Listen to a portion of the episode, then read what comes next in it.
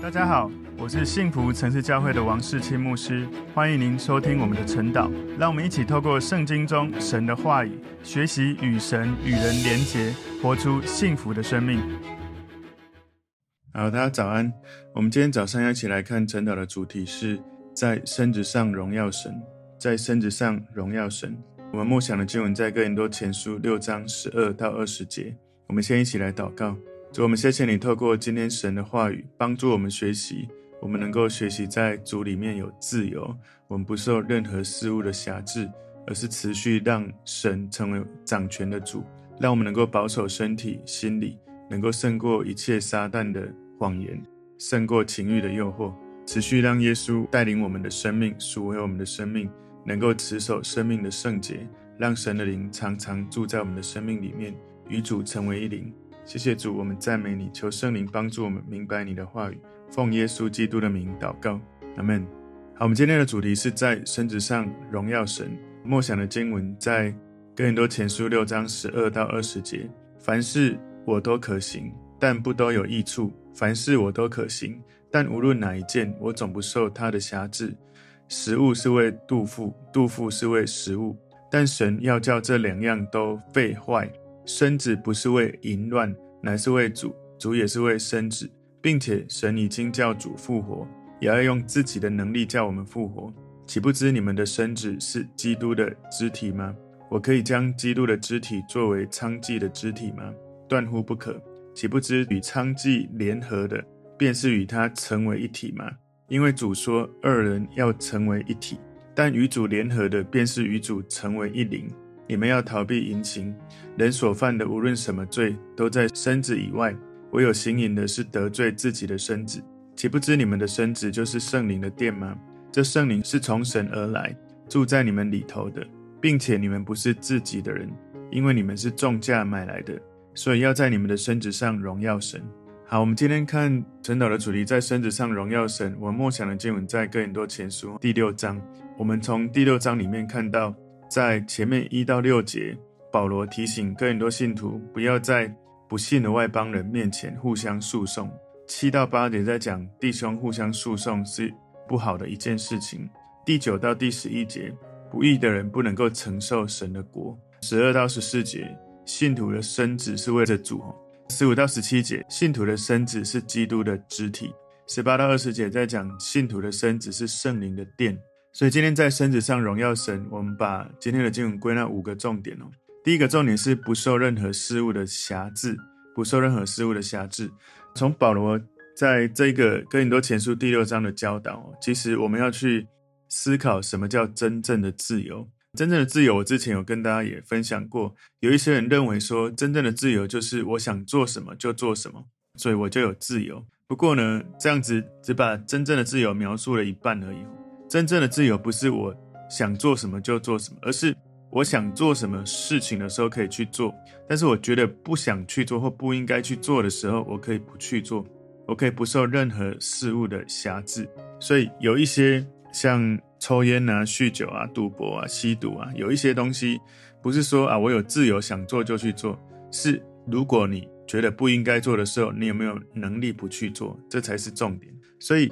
哥林多前书第六章十二节前半段这里说：“凡事我都可行。”所以在我们昨天哦，在哥林多前书第五章里面，保罗在提醒哥林多教会信徒，有人他们在性方面有道德败坏哦，特别是怎么会跟继母发生了这样的性的关系，甚至还长期的在一起。所以到了第六章，今天在提到有某一些人的罪里面呢，保罗提到基督徒在性方面的问题。所以保罗现在要回答有关一些哥林多教会信徒他们可能会有的疑问，指出他们在教会当中存在的一些问题，那也告诉他们在性方面神对他们有什么要求。所以凡事我都可行，很有可能保罗之前就已经有教导过哥林多信徒有关基督徒的自由。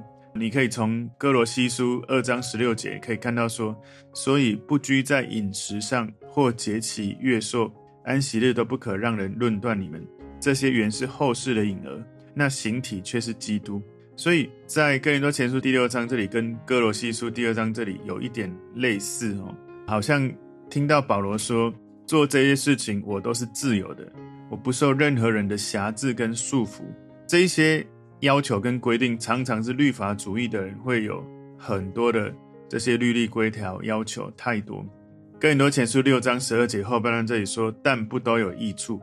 所以有一个可能是哥林多教会的信徒，他们学习了凡事都可行的观点哦，观念哦，不受这些律法的辖制，但是他们却任意的应用这一个说法，就是凡事都可行。这样的应用呢，甚至是保罗教导不赞成的事，或者是主耶稣不会赞成的事，他们把自由当作可以犯罪的一种许可证。所以从哥林多前书。在六章十五节提到的娼妓，哈，保罗提到娼妓来说，保罗好像在告诉他们说，哥林多教会的信徒觉得说他们有自由可以去享受娼妓的服务，这种观点呢是在哥林多城这个文化可以接受的，也是一些外邦的宗教社群他们能够接受的。所以从这些人看起来，在宗教里面的这些人享受娼妓的服务，并没有什么不对哦。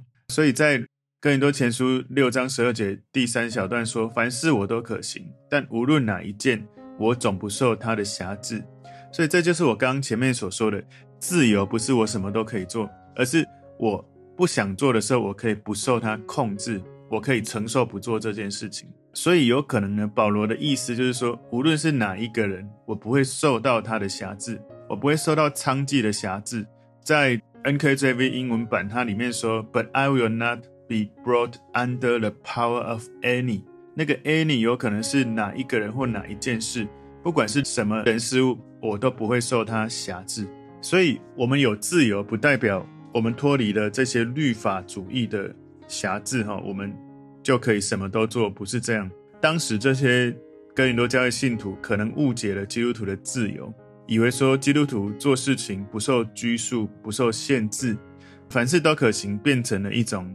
让自己合理化做什么都可以的这种理由，保罗特别提醒哈，你要运用基督徒自由，第一个原则是不都有益处，也就是说，只要是没有益处的事，不要做。自由不是放纵，而是我有自由去做有益处的事，我不是有自由去做没有益处的事情。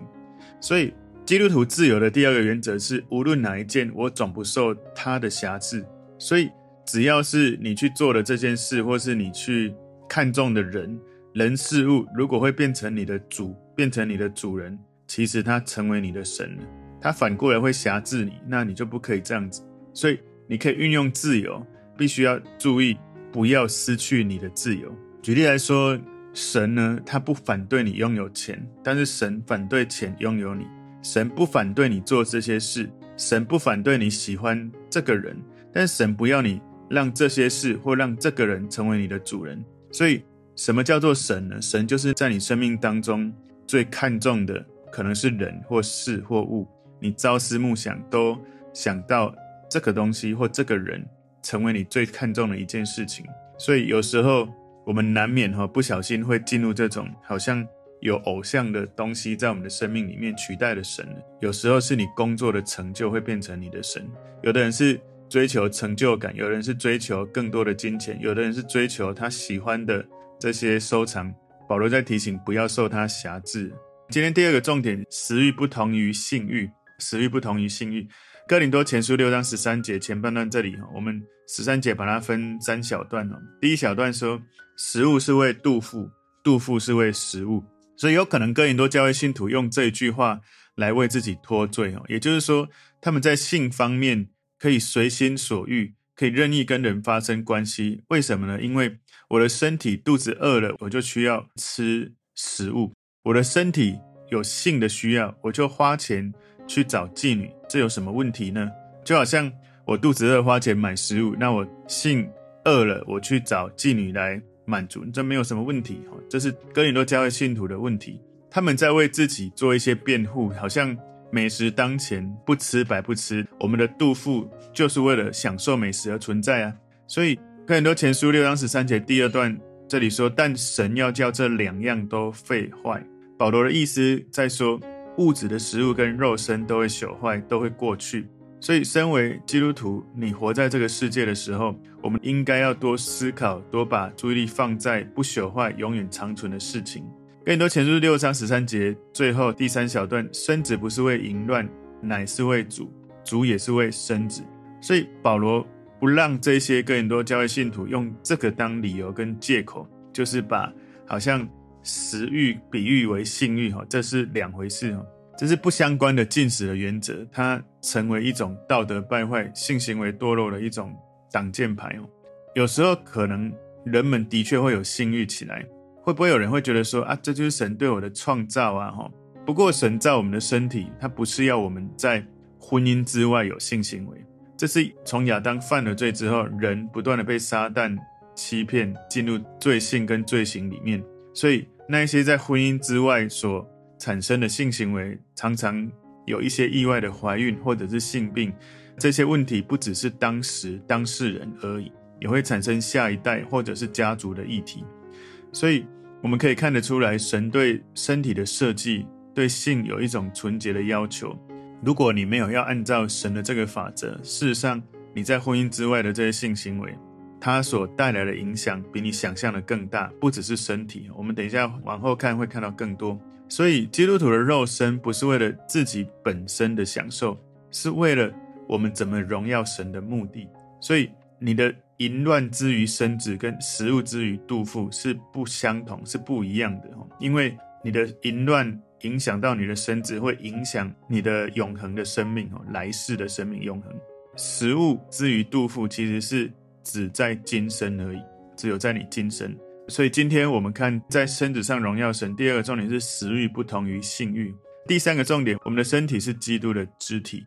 哥林多前书六章十四节前半段这里说，并且神已经叫主复活，所以主复活的事实是一个有力的证据，告诉我们每一个人身体也会复活。保罗在哥林多前书十五章二十二节说：“在亚当里众人都死了，照样在基督里众人也都要复活。”所以这是神的大能哦，让人有经历这种复活的大能。在哥林多后书十三章四节说：“他因软弱被钉在十字架上，却因神的大能仍然活着。我们也是这样同他软弱，但因神向你们所显的大能，也必与他同活。”所以。神已经叫主耶稣复活，这是一个明显的证据。不只是这样哈，在哥林多前书六章十四节后半段说，也要用自己的能力叫我们复活。所以基督徒的身体将来都会复活得赎。有一天，当我们进到永恒的时候，我们现在活在这个世界，主要我们看到的是身体，事实上我们还有灵魂在里面。有一天，当我们到天上的时候，我们的。身体、灵魂全部都会再复活起来，就是会在那个时候，在天堂，我们有身体，我们会有灵魂。所以罗马书八章二十三节说，不但如此，就是我们这有圣灵初结果子的，也是自己心里叹息，等候得着儿子的名分，乃是我们的身体得赎。所以我们的身体不要滥用它，不要让它成为一种犯罪的管道或工具。哥林多前书六章十五节说，岂不知你们的身子是基督的肢体吗？我可以将基督的肢体作为娼妓的肢体吗？断乎不可。所以他对哥林多教会信徒问了这个问题：难道你们不知道？岂不知？有可能真的许多哥林多教会的信徒不知道，他们自己跟娼妓这些妓女发生性行为是没有关系的。他们没有想到这个会影响他们跟耶稣的关系。保罗特别说：你们的身子是基督的肢体。所以，当一个基督徒犯罪有不道德的性行为，会让整个教会、整个基督的身体会羞愧，让基督的肢体跟这些道德败坏的人相连结了。所以，你可以知道，其实一个家里面如果有人去在婚姻之外有婚外情，或者是找妓女，其实这个家族是蒙羞的。在教会里面，如果这样的事情发生，而且大家都习以为常，真的是。会让人家觉得这个教会是很羞愧、很有问题的。哥林多前书六章十六节说：“岂不知与娼妓联合的，便是与他成为一体吗？因为主说二人要成为一体。你知道吗？当我们在敬拜，我们在灵里面唱歌，我们在颂赞神，我们在荣耀神，我们在灵里面跟神相交的时候，似乎在那个敬拜当中，我们跟神的灵连结，成为一体。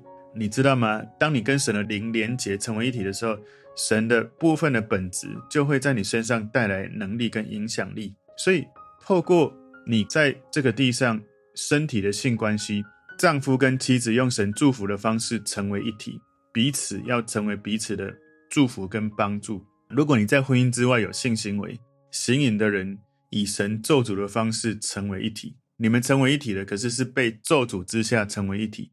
所以一个人如果在性的方面是很随便追求一夜情，他可能想说他只是满足性欲的需要，他没有想说要跟那一个性伴侣成为一体。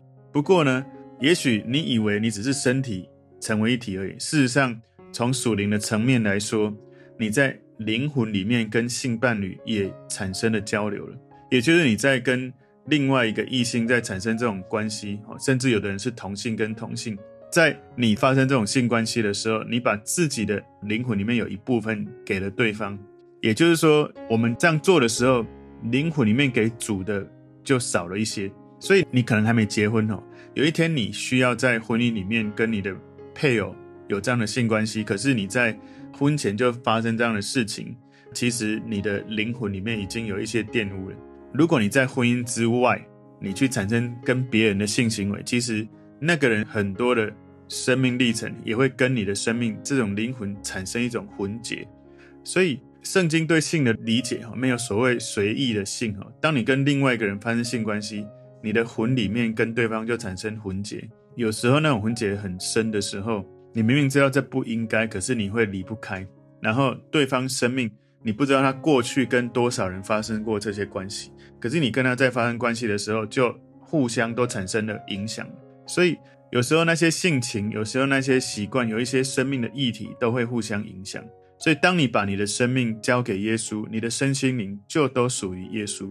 我们生命的权柄已经降服在神的权柄之下。换句话说。事实上，你说你愿意降服神，你愿意信主，你已经把你的主权交在神的手中。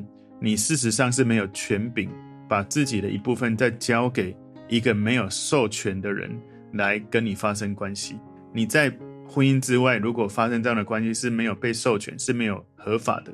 所以，透过行淫，这些哥林多教会信徒跟娼妓联合产生关系，就好像他把自己的身体的权柄。被耶稣基督之外的人成为管辖自己身体的非法的主人，因为你在发生这样的关系的时候，你已经犯了罪，而撒旦在你犯罪的状态之下，他可以有更多的谎言、更多的罪的问题来影响你。所以，我们用一个原图像来思考来看这件事，就是婚外的性行为就好像是一个抢银行的人，他得到了一些银行的钱，可是这些钱不是他的，有一天他会为这件事付代价，他会被抓去关起来。婚姻中的性关系，好像你把钱存到银行里面，有安全、有保障，而且会有利息，会有神的祝福。你会因为爱的连结，会有合法的生下一个爱的结晶，是你的孩子，是在神的祝福之下，是一个可以健康成长的孩子。所以，很多在婚姻之外的性的关系，当这个妈妈生了孩子的时候，很多这样的孩子，他没有爸爸，或者是。没有被期待生下来，其实他的生命一生下来就在灵里面有一些的受伤了。当他越来越长大的时候，后来都会成为他生命未来很大的影响。在更多前书六章十七节说：“但与主联合的，便是与主成为一灵。”所以在这些肉体情欲的事情里面，可能有一种很强烈的肉体的情欲，不管是对爱的需求，或者被接纳，或者是一种渴望。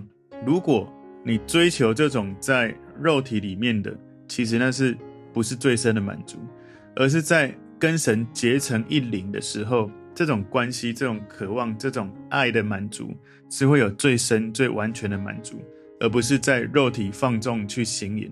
所以与主联合，便是与主成为一灵。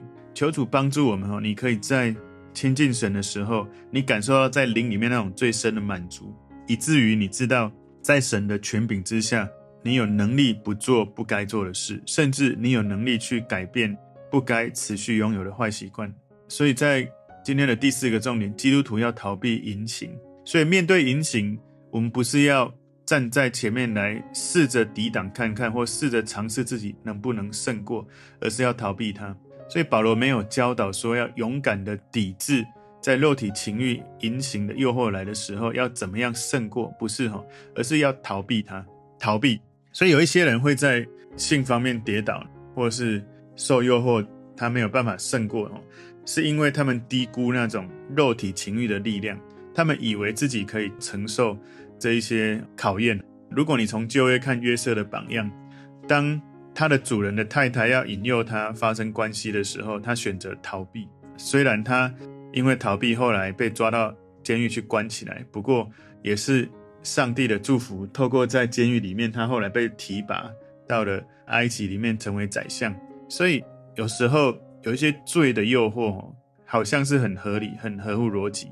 如果在你面对这些罪的诱惑当中，你讨价还价，或者你找合理化的理由。或者你用各种逻辑推论啊，或者想要抵挡，你都会有问题。最好的方式就是逃跑，不要在那样的情境当中。所以保罗说，你们要逃避淫行。保罗他的意思不是说基督徒要逃避性，他指的是淫行，也就是神把性这件事当做一个珍贵的礼物送给人类，透过性的力量，夫妻的生命紧密的结合，成为一体。而且也生下了爱的孩子，因为爱而产生关系而产生了孩子。希伯来书十三章第四节有告诉我们说，婚姻人人都当尊重，床也不可污秽。在神面前，这个夫妻的这个性的关系是纯洁的，是神圣，是美好，是神所祝福的。但是在淫行的这个行为当中，就违背了神对性的美好的旨意。所以婚外的性行为可能一时你会觉得很刺激哈。不过呢，在一时之后，你会觉得空虚跟罪恶感，不会让你有真正的满足，不会让你真正有丰盛的感觉。所以，真正的性的满足应该要在婚姻当中。如果跟不是在婚姻当中的异性发生关系，哈，你觉得要得到性的满足，这种一定都要逃避，也要逃避那种可能会引诱你的，不管是杂志、书籍、电影或者是影像，哈，这些会带来。有时候网络会突然跳出来一些诱惑的东西，老实说，对男生来说比较容易被诱惑。不管是男生女生啊，当我们真的不管是故意或是不注意的，我们不要把这个当做找一个理由合理化，说啊大家都这样，或者是我不是故意要这样看，就是他叫我看的啊。所以我们要学习保罗说的，要逃避他，而不是试着要去胜过他。更多前书六章十八节后半段说：“人所犯的，无论什么罪，都在身子以外；唯有行淫的，是得罪自己的身子。”所以保罗并没有说行淫或者淫行这种事情比其他的罪更糟糕、更恶劣。不过他教导性方面的罪对身体有独特的影响，这种影响不只是身体，也是道德跟灵性，你的灵魂都会被影响，甚至是你的情绪、你的意志、你的。思想都会被影响，所以有时候是这样哈，就是我们不是故意要这样，但是不小心，或者是你在那边天人交战哈，然后犯了罪，我们不要因为可能一次不小心犯罪，或者是我们有几次的犯罪，然后把这些保罗所教导不可以做的事变成合理化，因为有时候我们太想要做一些不该做的事，我们会想办法找一些合理化的理由，让罪变成是对的。求神帮助我们，不是一直把罪变成一种自然的生活方式的。我们要对罪持续有敏锐度，能够避免就避免，能够逃避就逃避。今天第五个重点，要在身子上荣耀神。哥林多前书六章十九节前半段说：“岂不知你们的身子就是圣灵的殿吗？圣灵的殿是神的殿，是神的圣地，是远离这种道德败坏的地方。如果有罪，神是不会喜欢待在那里。所以，如果我们真的被圣灵充满，圣灵在我们里面，或神的话语在我们里面，我们应该要用身体来荣耀神。可是，身为基督徒，如果我们行淫犯罪，或者在婚姻之外有这样的性的行为，我们就玷污了神给我们这个圣灵的殿，这个身体。所以，哥林多前书三章十六节，保罗说：“岂不知你们是神的殿，神的灵住在你们里头吗？”所以，保罗指出来，你们基督徒还有教会，其实就是圣灵的殿。所以，你们是圣灵的殿，从属灵的意义来说，每一个信徒都是神的殿。在哥林多前书六章十九节后半段说，这圣灵是从神而来，住在你们里头的，并且你们不是自己的人。所以，当圣灵住在我们里面，我们的身体是属于神，不是我们自己的。你们不是自己的人，为什么？因为你们本来是在罪中，是没有永生盼望的。但是因为耶稣来到这个世界，他用他的生命，用他的重价，把我们的生命买回来。所以今天我们经历更新、经历洁净、经历复活的生命，我们已经不是自己的人。如今活着在我们里面是耶稣基督在我们里面活着。所以，一个对神忠心诚实的人，应该是会好好照顾不属于自己的东西。我们的身体是属于神的，我们的生命是神重价买回来的，所以我们不应该有权利来玷污、来滥用神他的产业，我们的生命哦。所以。这样的原则不只是在我们的性行为上要应用，而且我们的身体属于耶稣，我们没有权利浪费属于神的东西，就是我们的这个身体。所以有时候你的身体滥用它，你是在滥用神已经透过耶稣买赎回来的属神的身体、属神的生命。所以我们的身体是圣灵的殿，让神自己他住在我们的里面，表示说我们有神在我们身上可以胜过肉体罪恶的力量。我们应该持续的在灵修亲近神当中，持守自己被神掌权，能够胜过自己过去的老我。许多没有信耶稣的人，他们的生命没有神住在里面，所以他们很容易被世界影响，或过去生命的老我或经验影响。保罗清楚地提醒：我们的身体属于耶稣，我们的灵魂属于耶稣。主耶稣是我们生命的主，所以。如果我们很习惯性活在罪的生活之下，我们就是习惯的降服在撒旦的权柄之下，以至于你不想做某些事的时候，你没有能力胜过不想做的事。最后，更多前书六章二十节说：“因为你们是重价买来的，所以要在你们的身子上荣耀神。我们的身体，我们的生命，如果不是耶稣，我们其实是没有永生的盼望。我们是耶稣重价买回来。所以在以前的这些早期的手抄本哦说。”要在你们的身子上荣耀神，就在这里就结束了。不过呢，在 NKJV 圣经现代钦定版英文版，它翻译的是说：“Therefore glory God in your body and in your spirit, which are God's。”也就是说，你们要在身子上荣耀神，也要在灵里面荣耀神。你的身体、你的灵魂都是属于神。所以有可能哈、哦，在比较接近原文的这个英文的版本是。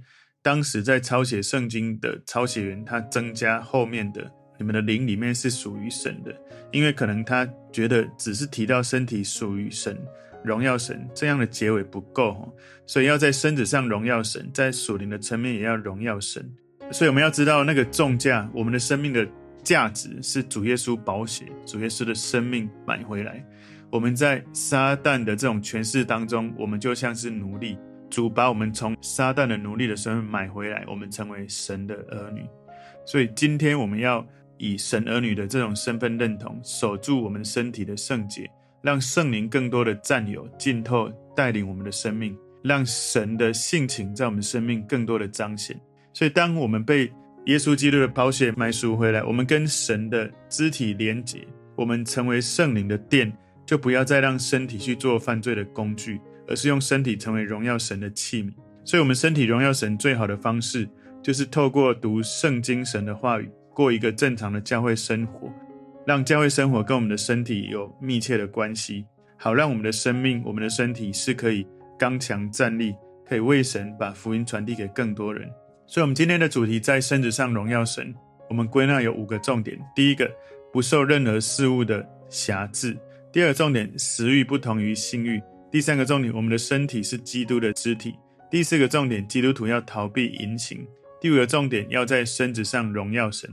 求神帮助我们，能够在主里面有自由，我们不受任何事物的辖制。我们可以知道，今天神在我们里面活着，他带领我们有能力去做他告诉我们可以去做的事。即使有时候我们觉得我们没能力，我们靠着主可以做得到，也有能力去做我们不想做或不该做的事。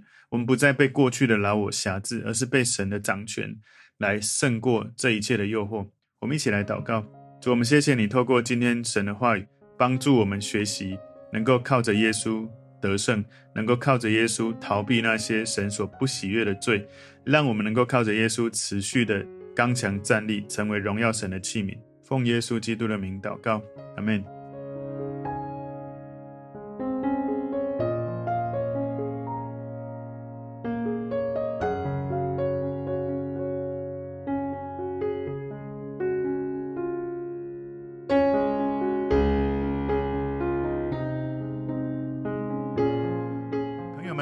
这个信息对您有帮助，请您在影片下方按赞、留言，并分享给您的朋友，分享在您的 IG、Facebook、Line 或者其他的社群媒体上面，来祝福您的朋友。当然，也别忘了订阅我们的频道和开启小铃铛，这样您就可以收到我们最新的影片通知哦。